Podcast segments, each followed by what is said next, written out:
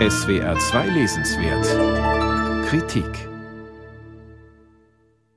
Eine Literaturgeschichte als Lese- und Lehrerfahrung eines ganzen Wissenschaftlerlebens zu schreiben, das ist schon eine Leistung. Dabei dem schier endlosen Material auch noch innovative Erkenntnisse abzugewinnen, das ist beispielhaft. Dieter Ingenschei ist es gelungen.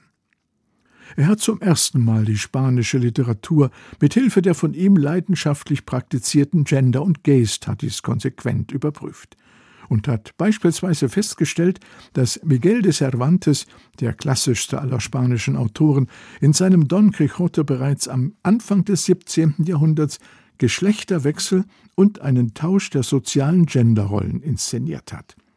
Oder dass Federico García Lorca, dieser größte spanische Dichter und Dramatiker des 20. Jahrhunderts, nicht einfach der bekannte homosexuelle Autor war, sondern der herausragende Schöpfer einer spezifisch queeren schwulen Ästhetik, die mit kreativen Uneindeutigkeiten operiert, wie Dieter Ingenschei schreibt.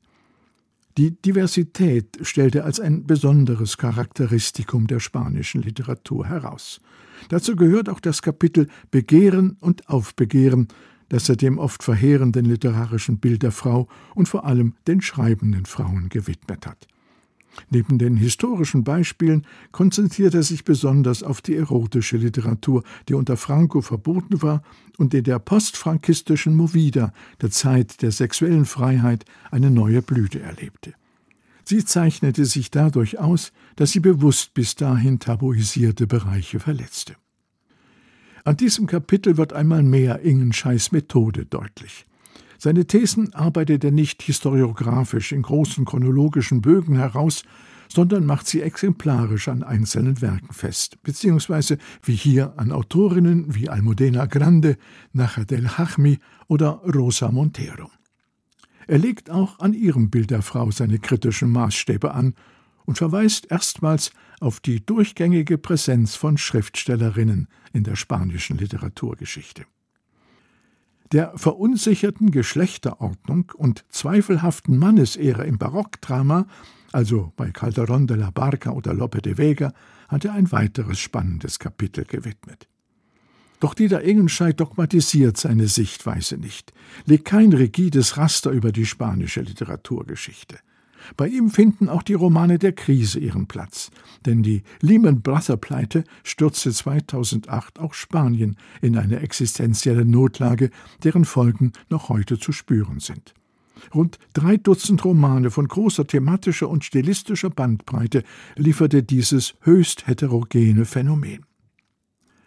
Die Auseinandersetzung mit dem Bürgerkrieg und der Franco-Diktatur ist bis heute ein offenes Kapitel in der spanischen Gesellschaft und ein zentrales Thema für Schriftstellerinnen und Schriftsteller.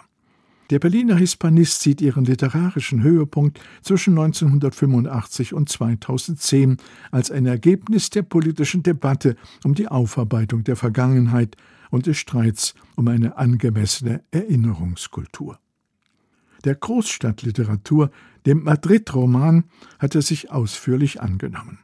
Sein besonderes Augenmerk hat er auf die literarische Produktion in den autonomen Regionen gerichtet, denn dieses Land besitzt eine enorme sprachliche Diversität.